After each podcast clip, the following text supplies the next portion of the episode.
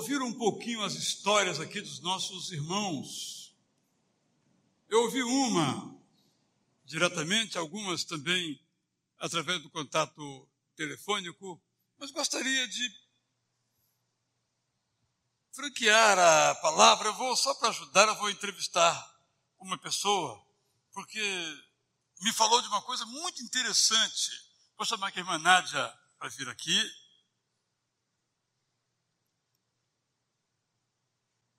E ela terminou a tese dela de doutorado em medicina com uma pesquisa que eu julguei de grande valor para nós. Então, eu gostaria, Nádia, que você falasse, então, o que você pesquisou, juntando a sua profissão, a sua especialidade, que é imagiologia, com outro campo novo. Quais os benefícios disso para nossas vidas? Bem, em primeiro lugar, a, a ciência é um campo extremamente aberto e algumas coisas são muito simples. Então, uma das coisas mais importantes é descobrir o que é simples e que ninguém viu, ninguém percebeu. Isso é uma das coisas que eu aprendi. Até porque no nosso país nós temos algumas dificuldades técnicas para desenvolver pesquisa. Então, a simplicidade de você observar algo que ninguém enxergou é muito importante, sobretudo num lugar em que você não tem nenhum equipamento que precisa para fazer desenvolver sua pesquisa.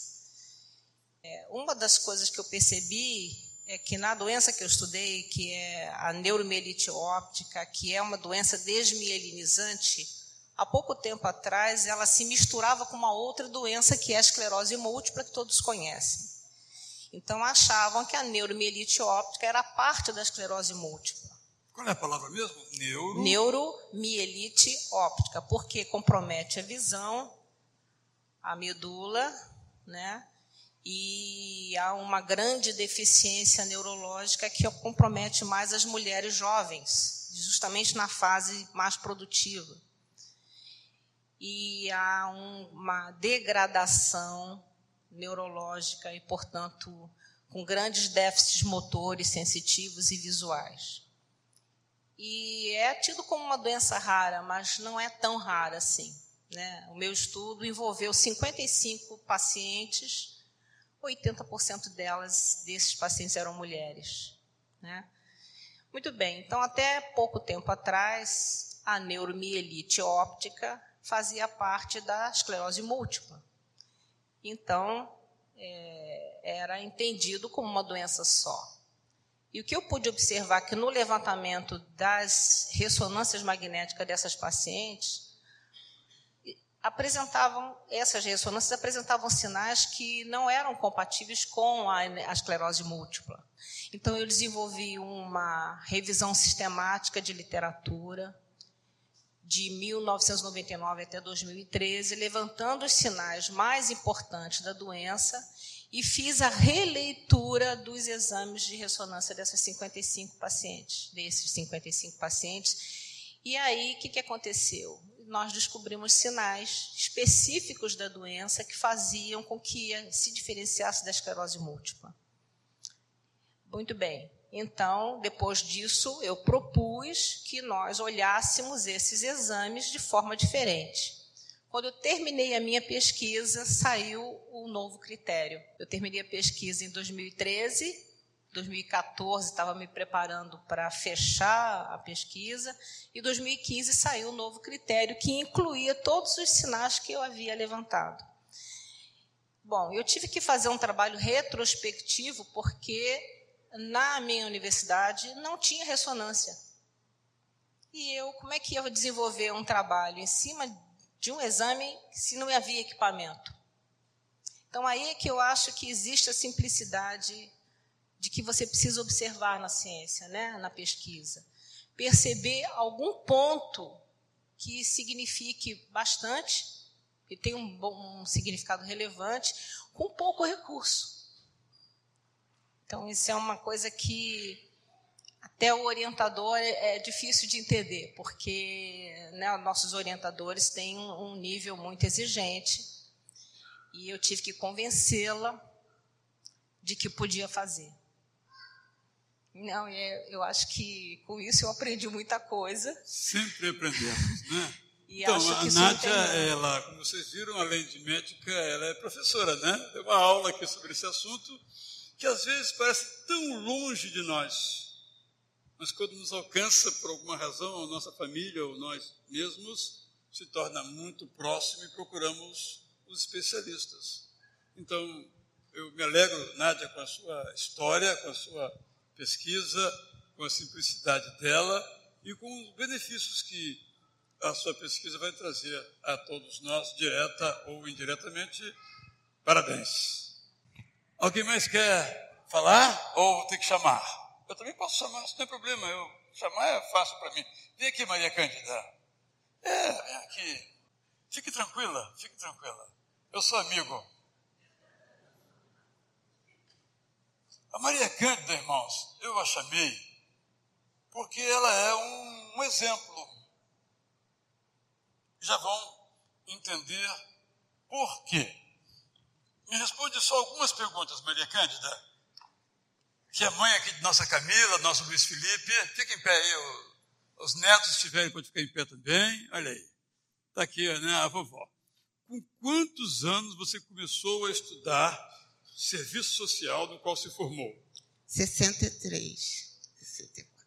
Repete, que eu acho que alguns não ouviram. 63. 63. Com 63, ela começou a faculdade de serviço social e concluiu. Qual a sua idade? Você que não fez o curso superior ainda acha que não pode fazer porque está velho ou velha? A Maria Cândida desmente você. Como você se sente hoje, então, tendo alcançado essa vitória tão importante na sua vida? Também, é, eu, como se diz, eu fico muito grato a Deus, porque no momento em que eu iniciei é, a minha faculdade, antes de eu fazer o primeiro, as primeiras provas, né, é, eu já tinha tido um, feito um tratamento há quase 20 anos atrás e fazia acompanhamento. Antes de eu fazer as minhas primeiras provas, foi constatado que eu estava com CA, né? tinha voltado em outro local. E foi muito difícil, porque eu me aposentei, eu trabalhei, me aposentei, criei os meus filhos, mas eu tinha o desejo de fazer a minha faculdade e de serviço social. Né? Então, foi muito difícil no primeiro período, no- nos primeiros meses, mas não me afastei. Teve até uns probleminhas de família, porque foi omitido. Né? Então, eu, eu me sinto assim, é, feliz e também as pessoas que têm vontade, né, na, na nossa idade, eu vou fazer 68 anos agora em maio, né? Então, é bom a gente estudar, é bom a gente estar cada dia se reciclando, né? Eu amo o trabalho que eu faço, gosto de desafios.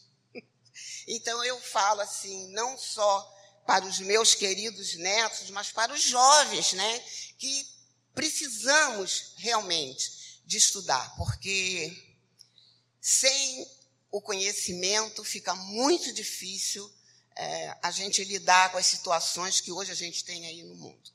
Então, também para você, parabéns, um exemplo, né? Para mim, para todos nós aqui. E agora tem o mestrado, né? Com certeza. Com certeza foi o que ela disse aqui fora do microfone. Vamos cobrar dela, tá bem? Alguém mais de vocês quer falar? Vou ter que chamar. Gente, se eu chamar é pior, hein? Quem mais quer se manifestar? Vem aqui, Karina. Eu só chamo os tímidos. Mas quando pega o microfone, vai embora a timidez. Eu tenho que segurar, tenho que puxar um pouquinho. A Karina é oficial da Marinha, serve lá em São Pedro da Aldeia, mas ela terminou uma pós-graduação. Isso mesmo. Eu fiz pós em gerenciamento de projetos Certo? pela FGV. Que, que você aprendeu de interessante? Muitas coisas, muitas, muitas coisas. coisas. interessantes. E a principal, eles criaram um, um método de fazer projeto final em grupo. Método de... O projeto final era em grupo. É final em grupo. É péssimo. É péssimo. Ah, bom. Eu também acho horrível. Se tiver que fazer um projeto final, faça individual, porque em grupo é terrível. Um depende do outro. Pois é. Mas você concluiu e agora então você é pós-graduado em gestão de projetos. Sim, graças a Deus. Como é que você se sente? Me sinto muito. É um sentimento gratificante, né? De uhum. esforço, porque você tem. Você está numa cidade, faz pós em outra, aí às vezes está de serviço, aí tem que sair sai correndo de manhã cedo, depois de um plantão, e vai para pós. É um, é um momento gratificante, único, e só com a graça de Deus mesmo para poder conseguir terminar, porque é complicado. Está aqui a sua mãe, fica em pé aí, Alci, né? certamente feliz com a sua filha, e nós também. Obrigado. Mais alguém? Quer falar? Preparou o discurso? Jean, vem aqui. Pastor tem que falar, rapaz. Pastor tem que saber falar. O Jean também terminou uma pós-graduação, uma graduação, ele vai dizer o que, que ele fez. Pastor, nosso coordenador aqui de comunicação aqui na igreja. O que, que você aprendeu? O que você fez? Eu fiz pós-graduação em comunicações em mídias digitais e aprendi muita coisa, né? Ah, então vamos botar em prática. Já está colocando. Estou né? tentando né? colocar. e foi um curso bom, valeu a pena? Valeu muito a pena, aprendi muito. E o que levou você a se interessar por esse curso? O ministério, a vida e a área de, da comunicação, que eu gosto bastante. Né? E agora qual é o próximo curso? Mestrado. É isso aí. Então tá bom. Alguém mais quer falar? Bem, então não vou é, também forçar, mas depois ao final se pode perguntar a cada um. Daqui a pouco vamos ler os nomes dos cursos que cada um fez e os seus respectivos graus. Quero lhe convidar para uma reflexão sobre esse tema, ser uma bênção. Antes de lermos esse texto, eu estou certo que todos aqui conhecem a história de Abraão. Mas eu quero, antes de ler o texto, fazer uma pergunta a você. Qual era a profissão de Abraão? Às vezes, quando a gente vê novela de televisão, as pessoas não trabalham, não têm profissão. E às vezes pensamos que a história se dá fora da profissão. Qual era a profissão de Abraão? Qual? Pode errar e pode acertar. Ele era um fazendeiro ou agricultor. Era a profissão dele. Ele não foi uma bênção no, no vácuo. Ele foi uma bênção como tio, ele era tio. Ele foi uma bênção como avô. Ele foi uma bênção como esposo. Ele foi uma bênção como guerreiro. Ele foi uma bênção como alguém que intercedia. Ele foi alguém que foi uma bênção porque era previdente, comprou seu próprio túmulo quando ninguém fazia isso. Então, às vezes pensamos que os heróis da Bíblia são heróis sem carne, sem osso, vagos. Não, são heróis que têm profissões como nós, têm que pagar as contas como nós, têm que fazer os trabalhinhos lá para receber o grau e ser aprovado, tem que escrever uma, uma pesquisa em meio a muitas dificuldades. Pessoas reais. Abraão foi uma bênção, sendo não um ser etéreo, mas um ser real. Ele vendia, o seu gado era comerciante também, como todo agricultor, ele é agricultor, agropecuarista, fazendeiro, que inclui as duas dimensões. Ele tinha que vender, negociar. Ele tinha que buscar campos melhores, pastos melhores para o seu rebanho. Em meio a essas coisas todas que fazem também o nosso dia a dia. Posto de renda, você não fazia, não. Naquela época não tinha tal de Secretaria da Receita Federal. É, não tinha. Mas ele pagava muito imposto, pagavam para ele, não é? A gente sabe a história. É assim que nós somos uma bênção. Não é, vou ser uma benção sentadinho aqui. Senhor, eu quero ser uma benção. Então, é no mundo real. Vejamos então essa história, Gênesis capítulo 12. Só os versículos iniciais. Certo dia, o Senhor Deus disse a Abraão, ainda era Abraão, saia da sua casa, do meio dos seus parentes e da casa do seu pai, e vá para uma terra que eu lhe mostrarei. Ele estava no norte, estava em Arã, Turquia, no norte em relação a Israel. Mas Deus não disse que ele ia para o sul. Não disse que ele voltaria para o leste. Não disse que ele subiria para o norte. Não disse que ele iria para o oeste. Não disse. Eu vou mostrar. No meio do caminho, eu vou mostrar. Ainda bem que eu não sou Abraão, porque eu acho que eu não iria, não. Se ele me mostrasse os dados direitinho, eu até que obedeceria, mas no meio do caminho ia me dizer os seus descendentes, Abraão, vão formar uma grande nação. Eu o abençoarei, o seu nome será famoso e você será uma bênção para os outros. Abençoarei os que te os que o abençoarem, e amaldiçoarei os que o amaldiçoarem. E por meio de você, eu abençoarei todos os povos do mundo. Essa promessa se cumpriu? Como? Através dele veio o Messias. Veio entre o povo de Israel, para o povo de Israel, mas não era só para o povo de Israel, mas para toda a humanidade. Aqui estamos nós hoje por essa razão. Deus prometeu que Abraão seria uma grande bênção para todo mundo e essa bênção, essa promessa de bênção se concretizou. Abraão tinha 75 anos quando partiu de Arã, como o Senhor havia ordenado. Se eu perguntar a você, você quer ser uma bênção? Ou se você já é uma bênção, você quer continuar sendo uma bênção? Eu sei que a resposta é sim, positivamente. Sim, eu quero ser uma bênção. Como você pode ser uma bênção? Primeiramente, prestando atenção à palavra de Deus. Esses testemunhos aqui, alguns que você ouviu, outros que vai ouvir lá embaixo, pode ser uma palavra de Deus. Você paradão, descansando, como se a vida tivesse acabado. Aí vê uma irmã dizendo: Olha, com 63 anos eu comecei a minha faculdade, terminei quatro anos depois. Eu também posso. Palavra de Deus para você. Deus fala de muitas maneiras, sempre conferindo com a palavra principal dele. Mas Deus fala de muitas maneiras. Alguns achando que a sua vida acabou. Não acabou.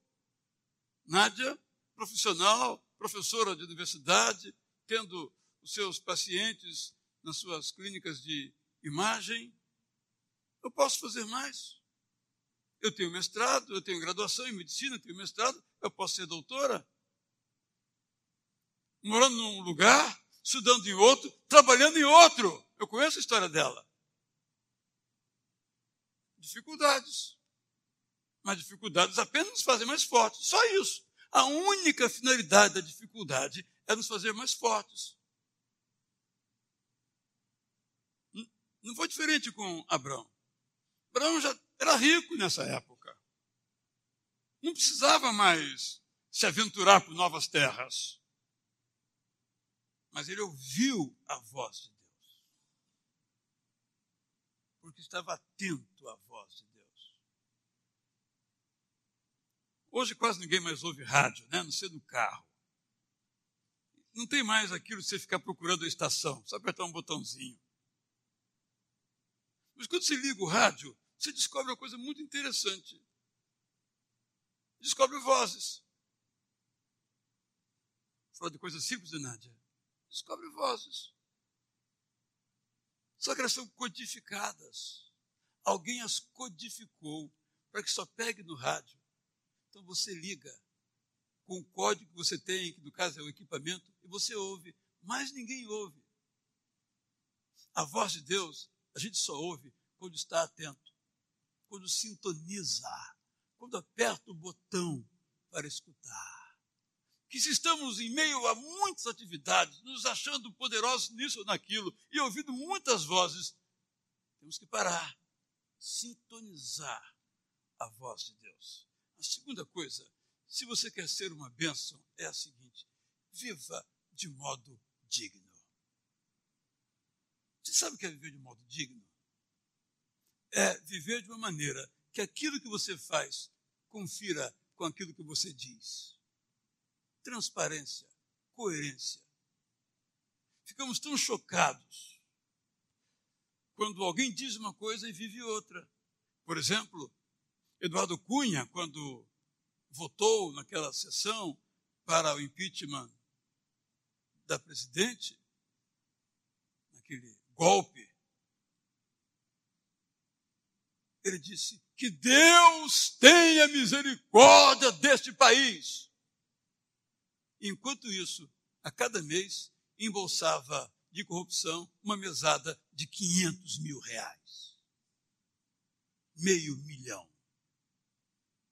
Uma vida indigna. Ainda usando o nome de Deus, que é a pior das indignidades, é usar o nome de Deus em vão. Estou dizendo isso porque quando você ouve aquilo, um crente que pede a misericórdia de Deus para o povo. Depois você ouve o testemunho de quanto ele recebia por mês só de uma fonte. Isso é exatamente o sinônimo de indignidade. É dizer uma coisa, parecer uma coisa e ser outra, viver outra. Uma vida digna é aquela que é a mesma quando ninguém está vendo. Nos bastidores Não sei quem viu um testemunho mais recente, que algumas vezes, quando então governador Sérgio Cabral queria fechar um negócio, aqueles negócios de milhões vindos de propinas, ele não fazia no palácio, às vezes, fazia no seu escritório particular, porque ele não queria que algumas pessoas fossem vistas entrando no palácio, porque ele ia fazer uma coisa indigna. Uma pessoa digna faz no palácio o que faz na rua, o que faz na sua casa, porque é limpo, é digno. Irmão, irmã, se você quer ser uma bênção, viva de modo digno. Se tem alguma coisa errada na sua vida, conserte, acerte, peça perdão a Deus, viva limpo. Quando você viver limpo, você vai ser uma bênção. Porque Deus não chama indignos. Porque vai sujar o nome dele. viver uma vida digna é uma das maneiras, falar também é outra, de nós proclamarmos o amor de Deus, porque as pessoas vão ver a nossa vida limpa, isenta. Não quer dizer que não tenhamos falhas, mas quando nós temos, Senhor, perdoa-me, ajuda-me a não falhar mais. Não é isso que eu quero para a minha vida. Isso é uma pessoa digna. Isso é uma pessoa santa. Você quer ser uma bênção para os outros? Ouça a voz de Deus. Viva de modo digno. Seja obediente. Palavra demodê, palavra fora de moda. Mas a obediência àquilo que Deus nos diz é a condição para que nós sejamos uma bênção para os outros. Que nós em nós mesmos não temos capacidade de tirar sabedoria, mas temos sabedoria que vem de quando ele nos fala, Abraão, sai sua terra, larga a sua família e vai para o lugar que eu vou lhe mostrar. Ele obedeceu. Se você percorrer a história de Abraão, Abraão foi o pai da fé, mas talvez pudéssemos chamá-lo também de o pai da obediência.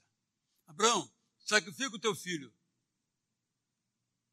Abraão foi.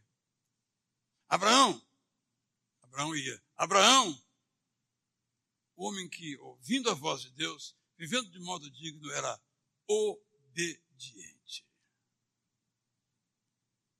Se nós queremos viver de modo digno, temos que fazer de tudo aquilo que nós somos ou fazemos um palco da glória de Deus.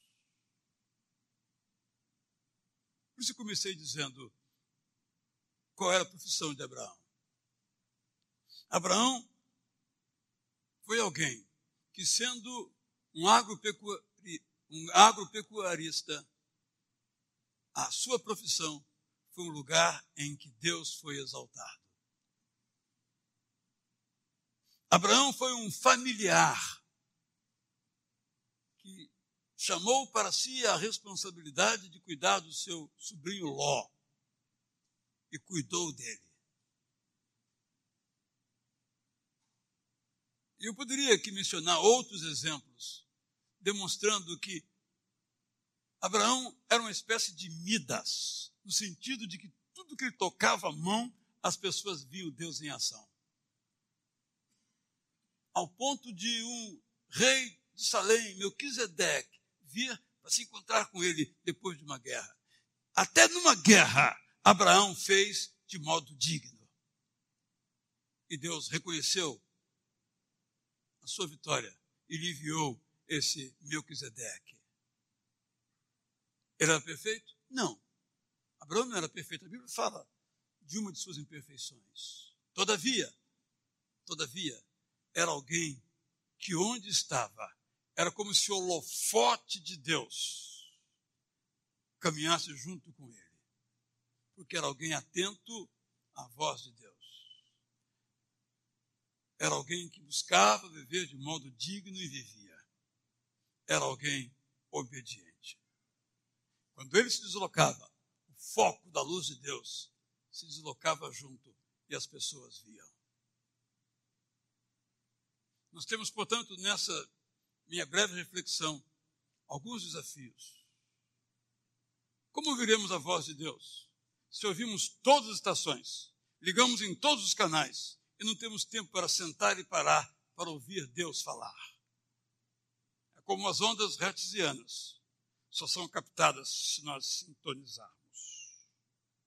Sintonizamos todos os programas, todos os livros, todos os filmes, todas as músicas. Mas se queremos ouvir a voz de Deus, temos que sintonizar no canal que pega a voz de Deus. É um desafio organizar nossa vida para que tenhamos tempo para ouvir. Um desafio de olhar para dentro de nós mesmos, dizer: Senhor, se há em mim algum caminho mau, alguns eu estou vendo, me corrija, mas se há ainda algum outro que eu não estou vendo, me corrija. Me afaste do caminho mau. Eu quero andar na luz. Eu quero andar direito. Eu quero andar dignamente. Meus irmãos e minhas irmãs, no Brasil, nós temos milhões de pessoas que a cada domingo participam do culto das suas igrejas. Se a metade, claro que é um número meramente especulativo, se a metade desses frequentadores de igreja vivesse de modo digno, o Brasil seria outro. Só a metade. 100% seria o paraíso aqui. A metade. Nos seus negócios, nos seus estudos. O Brasil seria outro. Eu quero convidar você a ser alguém digno. Alguém que ninguém possa falar isso da sua vida. É um desafio, irmãos. O desafio da santidade é para mim e é para você. Ouvindo a voz de Deus, desejando ser digno, seja obediente à palavra de Deus. Não escreva sua própria Bíblia. O que você acha certo. Deus já disse o que é certo, o que é bom. Leia a Bíblia. Obedeça a palavra de Deus. Por último, há um território, quero particularizar em função do culto de hoje. Há um campo que está clamando por pessoas como nós. É o campo do conhecimento científico.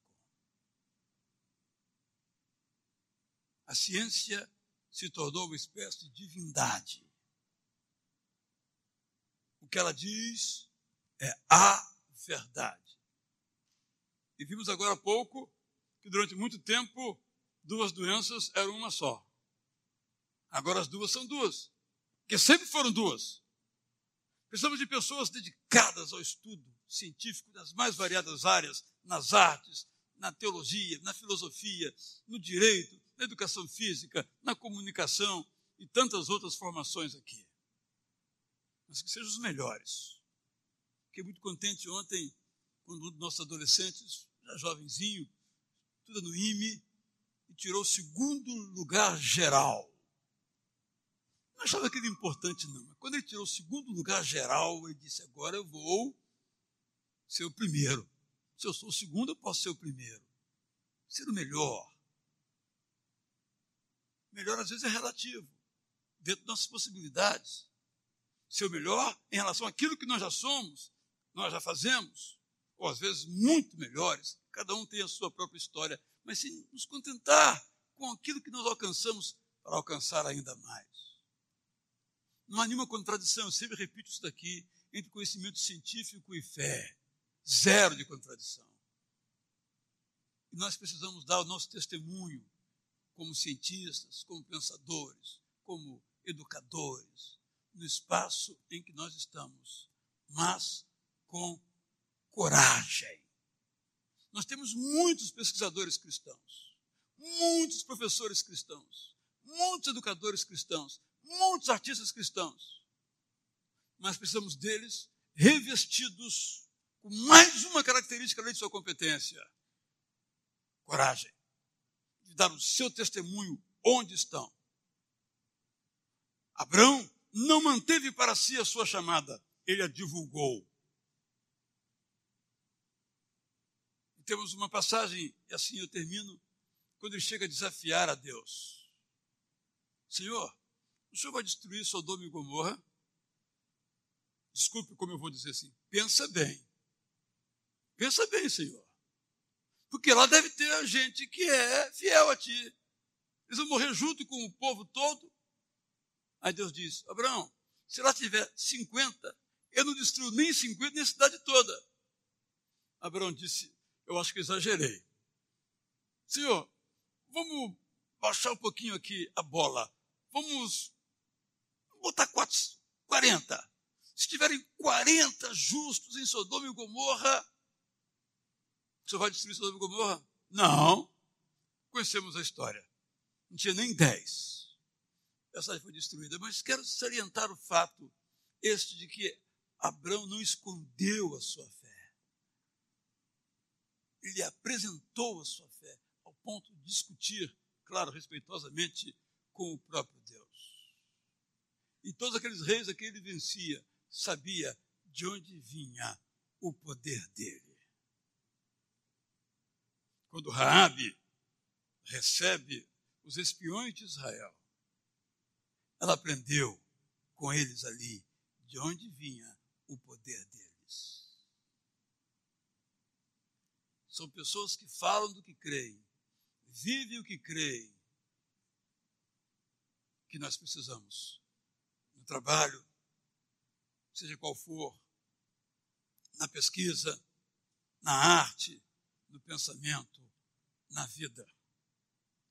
De manhã, quando tomamos café na padaria, se você tem esse hábito, ou necessidade, se é solteiro, ali você não é igual a todos que tomam café ali. Você é alguém sobre quem a luz de Deus, o foco de Deus, se estabelece que Abraão, depois Abraão, nos ajude a viver com a vocação de que somos chamados para ser uma benção para os outros. Agora eu quero chamar então aqui, pastor Cláudio deve me ajudar, que vamos, então, entregar esses diplomas e quero que nós, então, cantemos antes as duas estrofes do hino que nós começamos a cantar. Quero ser um vaso de bênção. Que essa meditação, a partir da história de Abraão, que você pode se aprofundar mais nela, coloque no seu coração esse profundo e imenso desejo de ser, de fato, como Abraão, um vaso de bênção. Aqui hoje foram vários desafios apresentados. Pegue um. Vai para onde Deus está mandando você.